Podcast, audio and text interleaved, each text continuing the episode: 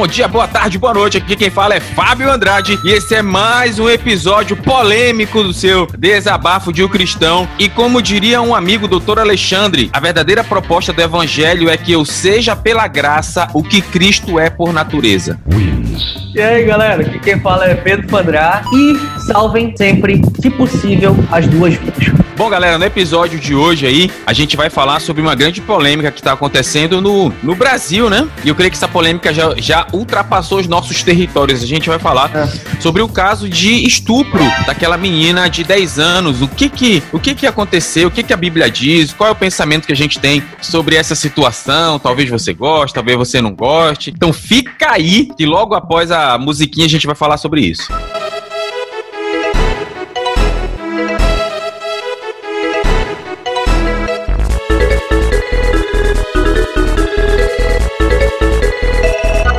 Bom, galera, o que aconteceu é, aqui não, há poucos dias, né, surgiu um caso de uma, de uma menina de 10 anos que ela apareceu grávida, né, lá no Espírito Santo. E é, ela constatou, depois de, de, de, um pequeno, de uma pequena investigação, foi constatado que essa menina, ela era estuprada pelo tio desde os 6 anos. O tio tem 33 anos, né? Curiosamente, a idade que Jesus Cristo foi crucificado, né? Informação mais inútil, meu Deus do céu.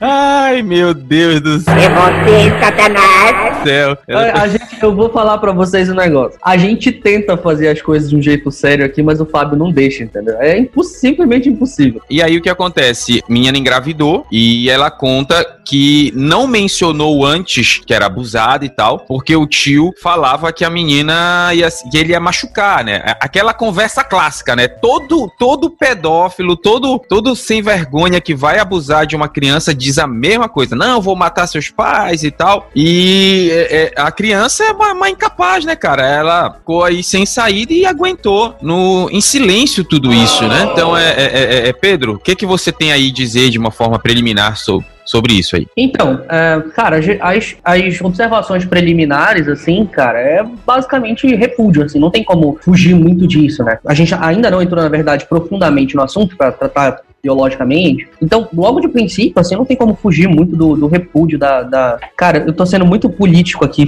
falar repúdio, entendeu? Porque palavras que vêm na minha cabeça são meio impronunciáveis, assim, na, internet ao vivo. Porque, nossa, velho, é, assim, a sensação é tão terrível de, de, de, ver uma situação como essa, é tão revoltante, saca? E eu sou conhecido por ser um cara frio, entendeu? Por ser uma pessoa um pouco mais, mais gelada, assim. Mas não tem condição, cara. É, é simplesmente impossível ficar insensível, assim, numa situação como essa. Então, de, de preliminarmente, assim, é só isso, cara. É, é terrível e, e é, é, triste que a gente tenha que discutir um negócio desse, entendeu? É triste que a gente tenha que falar disso. Para começar, para acender essa, essa discussão... Tá acendendo? Quer acender mais ainda?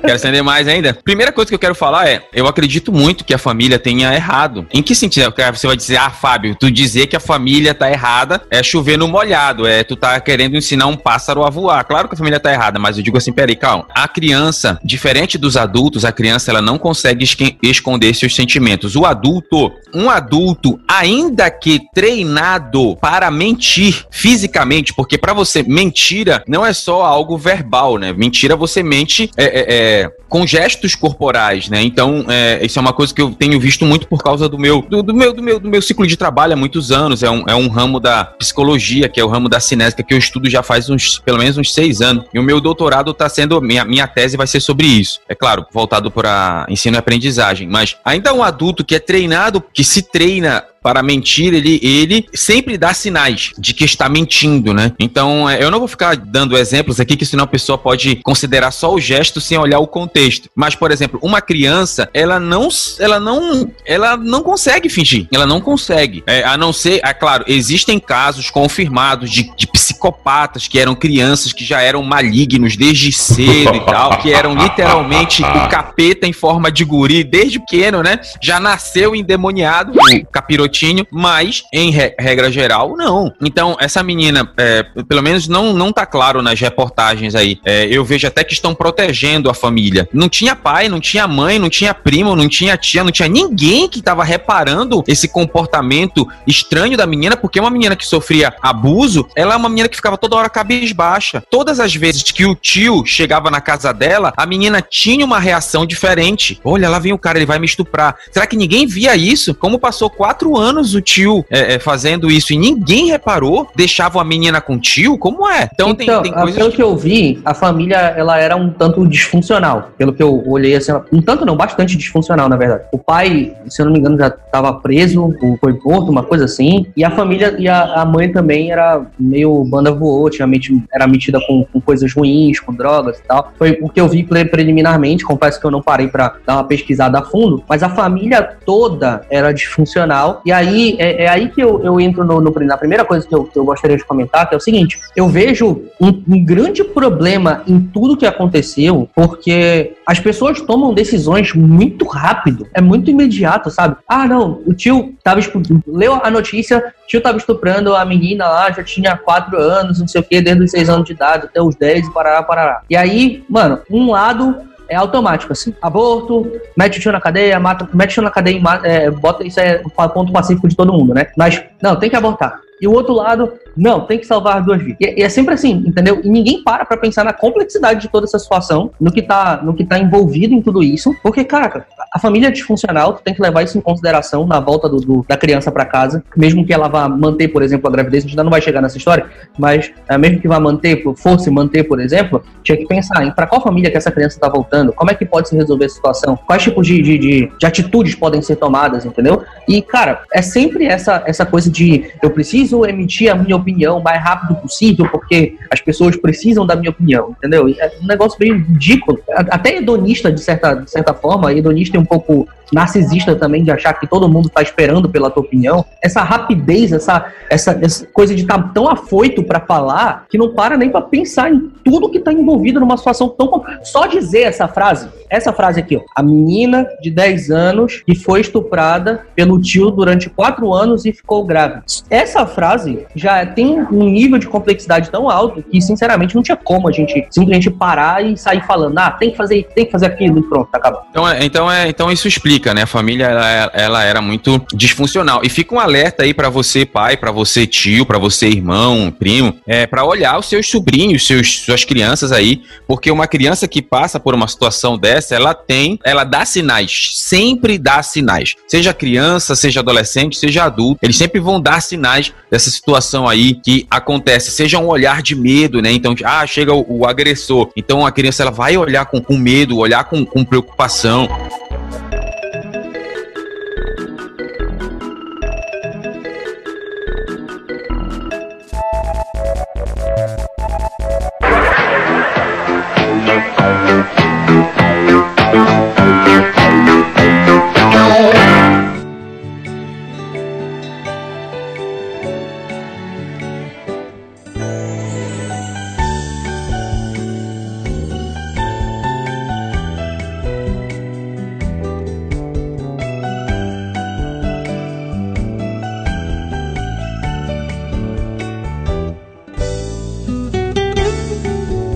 E aí, cara, é, eu, tu adicionou mais um ponto aqui à minha, à minha pauta. O ponto é a fala do mundo gospel. O que acontece? Esse mês agora eu fui com a minha digníssima esposa é, dar uma volta no. comprar uma maquiagem para ela, essas, essas coisas aí, e comprar umas blusas, que eu gosto muito dessas blusas de super-herói. Essa blusa aqui é de Hogwarts, né? Lá do, do Harry, né? E aí, cara, a gente foi almoçar lá no shopping que a gente tava lá, já era meio de pouco, aí duas horas eu tinha que trabalhar, e aí tinha que almoçar por lá. Cara, a, deu uma reportagem sobre uma uma, uma mãe e uma filha. Elas estavam de moto e numa encruzilhada, uma picape ultrapassou o sinal vermelho e bateu nas duas. E essa picape era de um dos prefeitos aqui do estado. Não era o prefeito de Belém, tá? Um dos prefeitos aqui de um dos municípios do estado ultrapassou o sinal vermelho, bateu na mulher, apareceu a imagem, elas e batendo foi no meio das duas. Pedro e ouvintes aí e tal, e tava todo uma, uma um pedido de justiça porque para que para essas para essas duas, né, que elas estavam à beira da morte e tal. E o que me causou uma revolta grandíssima foi que é, é, no momento que a, a, reportagem foi lá, tinha um monte de gente com placa, né? Justiça, justiça. Cara, tinha uma placa que uma miserável colocou assim: deem graças a Deus por todas as coisas, porque esta é a vontade de Cristo Jesus. Falei, ah, não, para. Eu vou dar graças a Deus porque eu fui atropelado, mano. não, Pedro, me deu. Pedro aí, ouvinte, me deu uma revolta, rapaz. Que se eu tivesse lá, acho que eu tinha jogado uma pedra nessa mulher. Que isso não é coisa que se faça, cara. A família sofrendo por um, um atropelamento e deem graças a Deus. Ai, te lascar. Não, tu, tu, tu, assim, tu falou assim, ah, eu vou dar graça porque eu fui atropelado. E, assim, pra, pra todo cristão isso é uma realidade, né? Mas o problema é o seguinte, é tu pedir... Eu, eu, acho que a confusão maior que acontece é o seguinte, é tu pedir pra um, pra um morto fazer coisa de vivo. Essa que é a grande sacada. É tu pedir pra um não regenerado, uma pessoa que não foi tocada, fazer coisas que só discípulos deveriam fazer. Esse é o problema. Não, todo crente para. acha que todo mundo tem que fazer igual a crente, entendeu? Não, mano, mas isso não é postura de...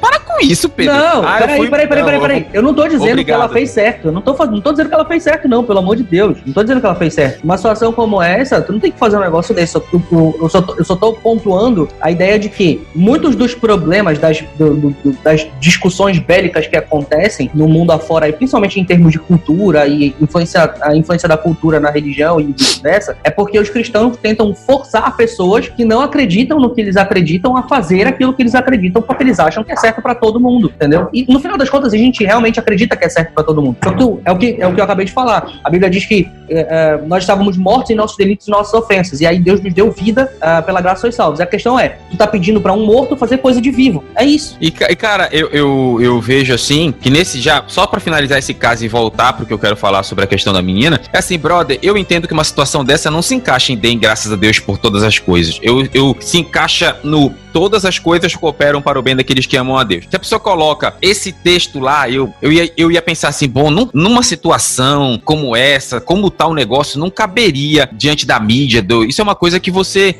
tem que colocar diante de Deus. Mas, ah, então, é, é, o mundo gospel, ao emitir suas opiniões, eles. Como é que eu vou falar isso, cara? Muitas vezes eles fazem o número dois pela boca, brother. Eu não, eu não tenho outra expressão para dizer falta, com falta, relação a isso. Falta, na maioria das vezes, o que eu sinto, fora as coisas mais absurdas, tá? Porque tem umas paradas que são realmente simplesmente indizíveis, digamos assim. Mas, assim, fora essas situações que são completamente absurdas, falta na, nas que são um pouco mais ponderadas, falta um pouco mais de sensibilidade, de olhar para quem é está passando por aquela situação, tendo um determinado problema e tentar se colocar no lugar daquela pessoa. Tem vezes que a gente tenta só pegar a pessoa e encaixar dentro da, da, da Bíblia Esquece que ali tem uma outra pessoa que está sentindo coisas reais, entendeu? Que está vivendo uma situação difícil, complicada. Precisa ser pensado com calma. E, e um detalhe importante, por exemplo, é eu estava pesquisando, dando uma olhada, que eu, eu vi muita reportagem, cara, muita reportagem sobre isso. Teve uma, uma, uma pessoa, uma funcionária pública, não vou dizer o nome dela, que ela é cristã, ela foi nas redes sociais e tal. Esse, esse comentário dela viralizou bastante, deu muita confusão, que ela disse assim: ah, eu vou amenizar o que ela disse, tá? Que eu não posso falar o que, literalmente o que ela disse. Mas ela disse que a menina fingiu, a menina sentiu,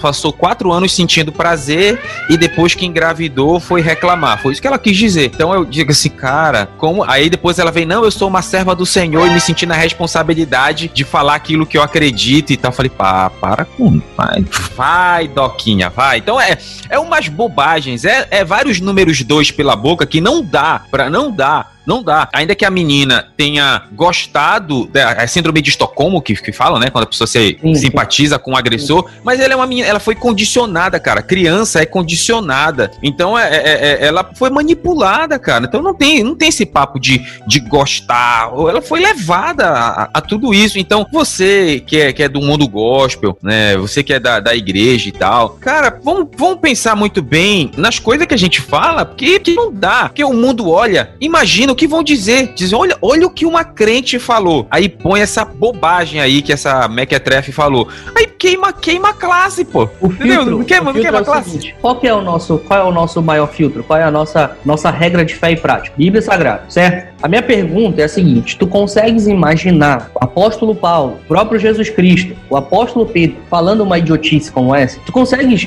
conceber essa situação? Cara, é simplesmente impensável, impensável. O, o, o, Paulo diz pra gente que a gente deve ser. Ele diz assim: olha, sejam meus imitadores porque eu sou imitador de Cristo. Então, imagina o seguinte: se a gente tem que imitar o Paulo porque o Paulo imitava Cristo, será que ele faria isso? Será que realmente a gente tem todo esse poder, digamos assim, para falar um negócio desse? E, e, e de, desculpa, com todo respeito, para defecar pela boca, porque não, não tem outra definição para uma situação como essa, entendeu? Mas enfim, segue o barco aí, Outra, tá doido. Outro, outro ponto, outro ponto que eu quero deixar claro aqui, infelizmente, isso sempre aconteceu no Brasil e fora do Brasil. A questão é que a, este foi um caso que veio à tona. E tá? foi politizado. Isso, é, sim, foi politizado. E desde os tempos primordiais, né? Desde os tempos antigos.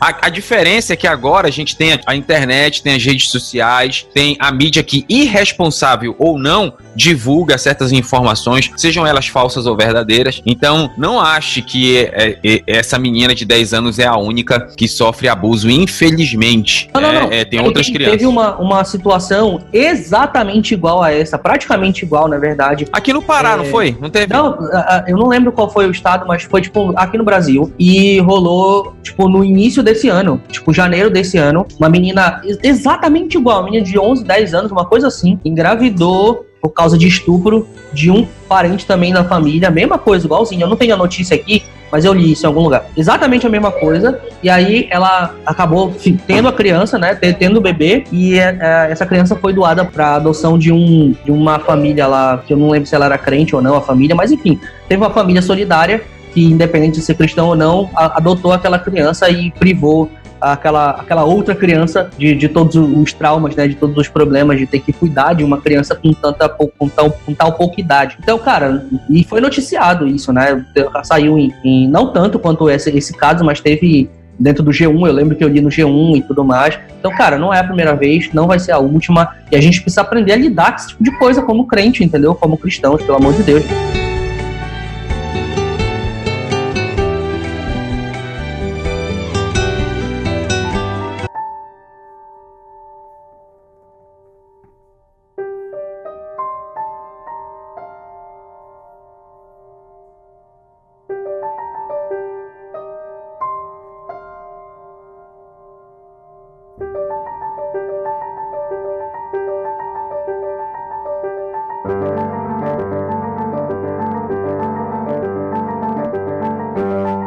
Agora a gente vai passar aqui para o último ponto aqui da, dessa nossa conversa, é, cara, aborto. Como cristão, cara, aí a gente tem que olhar, o Pedro falou uma coisa muito, muito importante aqui, não é só não é só é, é, a ideia do que a Bíblia diz, mas vamos olhar, vamos pensar na palavra e vamos pensar em todo, em todo o contexto. Aí eu vou falar como cidadão, vou falar como cidadão, tá? Eu não sei se eu, se eu concordo comigo, mas eu vou falar como cidadão. Você, como cidadão, você acredita que uma criança totalmente desestruturada emocionalmente, é, é que a justiça autorizou o aborto, tá, Pedro? Eu acho que você viu isso, o Colégio da Bancada, justiça autorizou o aborto, que a criança chora todo momento dizendo, falando do sofrimento que passou e falando que não quer ter, um, ter uma criança. Como é que uma criança vai ter outra criança? Então vamos por parte. Como é que uma criança vai educar e cuidar de outra? É como um cego sendo guiado por um caolho, ou um caolho sendo guiado pelo cego. Primeiro ponto. Outra, a família é totalmente desestruturada e, des, e disfuncional. Como é que uma criança seria colocada no, no mundo para enfrentar um fardo desse? Antes de você da PT, querer botar o nosso nome na boca do sapo gospel, calma, deixa eu terminar de falar. Aqui eu não tô falando como cristão, aqui eu tô falando como cidadão, tá? Como pessoa. Não sei se dá, não sei se é correto fazer essa, essa separação, mas eu tô dando minha, meu pensamento aqui. Então, além de essa criança voltar, porque o que acontece? Essa criança, ela já foi introduzida de forma muito prematura no mundo da perversidão sexual. Então, ela vai precisar de um acompanhamento muito forte para que ela possa é, é, é, se tornar saudável nesta área. Estou falando do sentido no todo, para ela não pender para perversidão. Ela tem que ter um acompanhamento psicológico forte. Então, como uma criança que já tem problemas, que vai precisar de um acompanhamento, ainda vai cuidar de outra, ela não tem mãe, pelo que eu tô vendo, pelo que o Pedro falou, não, não tem mãe assim, né? Uma mãe que cuida, não tem pai, é largada, abandonada, vai sustentar. Como é que vai ser? Como é que vai ser isso aí, cara? Eu não sei. Diz aí, Pedro, o que, que tu acha? Então, eu tenho algumas observações acerca desse ponto. tá? Então me perdoem se eu acabar falando muito agora, mas fiquem comigo, por favor. Primeiro ponto que eu acho que precisa ser falado. Eu não consigo pensar na mesma dissociação que o Fábio acabou de fazer. E eu não tô criticando ele por isso, não tô te criticando por isso, cara. Uh, acho que é muito comum se fazer essa dissociação, mas eu não consigo, para mim, não faz sentido essa dissociação uh, de vou pensar agora como cidadão e vou pensar como cristão depois, porque na, min, na minha cabeça eu sou, e eu acho que na tua também, tu só tentou fazer isso de forma didática, mas pro meu pensamento, eu sou primeiro cristão e depois o resto das coisas todas. Uh, esse é o primeiro ponto, tá? Segunda coisa que eu preciso falar. Pelo menos alguém de nós tem que ser crente, né, mano? É verdade. Tá, segunda coisa que eu preciso falar é o seguinte: aborto em si, tirar uma vida por um cristão, não é uma opção, tá? Biblicamente falando, não é uma opção. Ai, Pedro, meu Deus do céu, era pra criança ficar com, com, com a outra criança. Vamos lá quando o, cristão ele às vezes se coloca, ele, ele, ele às vezes se encontra em, em, dilemas éticos, tá? Então, se tem duas vidas em risco, qual, quais das duas tu salva? Isso tu só pode salvar uma das vidas, entendeu? Nesse caso, é exatamente essa. Então, qual é a posição que eu acredito que a gente deve ter em relação a essa, a essa situação? Se ficasse 100% provado de que a vida da menina realmente estava em risco, então o aborto deveria ser feito. Se não houvesse risco 100% provado medicamente, dizendo assim, olha, se a gente manter a gravidez, a, a, a criança de 10 anos, no caso, vai morrer, então, se não tiver essa prova, então mantenha a gravidez. Por quê? Porque são duas vidas. Para o cristão, não existe discussão se a vida começa antes ou depois da concepção, tá? Jesus foi adorado na sua concepção, dentro da barriga, entendeu? Pelo próprio feto da, da, da, sua irmã Isabel, e é isso que a Bíblia, da, que a Bíblia diz pra gente. Então, na minha, na minha cabeça não existe discussão em nessa situação. No entanto, como eu falei lá no começo, a situação é muito mais complexa do que isso. Por que, que a gente hoje está discutindo isso? Esse é o meu terceiro ponto. Por que, que hoje a gente está discutindo sobre isso? Porque a igreja não faz o seu papel. A igreja não faz o seu papel. O que, que eu quero dizer? A gente viu, por exemplo, Felipe Neto e viu o Whindersson Nunes disponibilizando ajuda psicológica para a criança, para que ela pudesse fazer isso. De quem é a obrigação bíblica de cuidar dos pobres, dos desafortunados, das viúvas e tudo mais? É nossa. E eu não vi nenhuma igreja, nenhum cristão se prontificando e dizendo assim: não, vou dar auxílio se a criança ficar com a. a... Eu só vi dizendo: tem que ficar com o bebê, tem que ficar com o bebê, tem que ficar com o bebê. Eu não vi ninguém dizendo assim: não, pode ficar que depois eu adoto. Pode, eu vou, eu vou te dar todo o auxílio durante toda a tua gravidez. Você vai ficar com a gente aqui. Quando tiver o neném, eu adoto e aí a gente segue o barco. Eu não vi nenhuma igreja nenhuma, nem, nada, ninguém fazendo isso, ninguém fazendo isso. E esse era o posicionamento correto de um cristão. Esse era o posicionamento correto. E aí a gente fala, por exemplo, agora, uh, e uh, eu quero contextualizar a situação aqui para ficar claro. Eu sou, do ponto de vista político-econômico, eu sou liberal, para ficar claro. Por quê? Liberal no sentido brasileiro, não no sentido americano, tá? Porque tem gente que confunde as coisas. Por que, que eu tô dizendo isso? Porque quando, toda vez. É, é, é, eu acho impressionante o quanto os cristãos estão cauterizados, porque toda vez que a gente fala sobre ajuda aos pobres, ajuda aos desafortunados, ajuda às viúvas e não sei o que e tudo mais, aí a gente, não, é de esquerda, é do, né, sai daqui, seu petista do cacete. Eu não consigo entender isso, porque isso é uma, é uma instrução bíblica, entendeu? Tá lá escrito, velho. Não tem a ver com política, não tem a ver com economia, não tem a ver com nada disso, tá entendendo? Então eu sou liberal, para ficar claro, e o que eu estou dizendo é o seguinte: a obrigação da igreja deveria ter sido dar auxílio a essa criança. Qualquer uma igreja que tivesse lá por perto, tivesse as condições, um casal que tivesse problema. Eu tenho certeza que lá perto, do, lá no Espírito Santo inteiro, deve ter pelo menos uma igreja com um casal que não pode ter filho e que possivelmente poderia adotar uma criança como essa. Entendeu? Não é possível que num estado inteiro não tenha isso. Não é possível. Não é possível, não tem como. É estatisticamente impossível, pastor. Esses são os três pontos para mim. Primeiro, a gravidez deveria ter sido mantida, biblicamente falando, tá? Mas eu entendo a decisão final de ter sido interrompida por toda a situação. Eu não vou condenar os pais, a menina que decidiram não, não manter a gravidez, dizer assim, não, pecador e tal, não sei o quê. Não vou condenar, porque eu sei que a situação era muito mais complexa. Mas a minha opinião, a minha, a minha opinião, na verdade, aquilo que a Bíblia diz é a gravidez deveria ter sido mantida e a igreja deveria ter feito alguma coisa. Esse é o meu ponto. É, é só deixando, deixando claro aí a, a você ouvinte, né? Que é sempre importante a gente entender o seguinte: dentro da normativa da legislação brasileira, o aborto ele é quando é o caso, ele é permitido. Quando é para salvar, quando um, alguém vai morrer, tem que salvar um dos dois, a mãe ou a criança. Então pode acontecer o aborto. Quando a criança ela é estuprada e quando é encefalia, alguma coisa, se não me engano, é encefalia, que é, é também é um caso que é permitido. Anencefálico. Fala que ele nasce sem cérebro, então com uma má formação do cérebro. Isso, é, deixa eu, é anencefalia, isso, anencefalia. Então, é, é, isso é permitido. Por que eu tô, eu tô falando aqui? Eu, eu, porque eu gosto sempre de citar assim, como cidadão, né? Como eu falo isso? Porque muitas vezes as pessoas, elas são, elas são, é, é radicais soviéticas. As pessoas elas não querem debater. Eu concordo que o aborto não deveria acontecer. Já foi autorizado, beleza, tá já lá. Foi até feito, foi até feito. Já foi, já foi feito, acabou. Agora, agora eu, eu mesmo não concordando, eu entendo a situação. Não concordo, Acho que deveria ter. O Pedro foi muito feliz. Tem, devia, tem algum casal no Espírito Santo que não tem condição de ter filho que podia adotar. Tu entende? Ou, ou a igreja prestar alguma ajuda. Os, os, os caras lá, os cogumelos, o Whindersson lá e aquele outro rapaz que eu, não, que eu acho ele tão.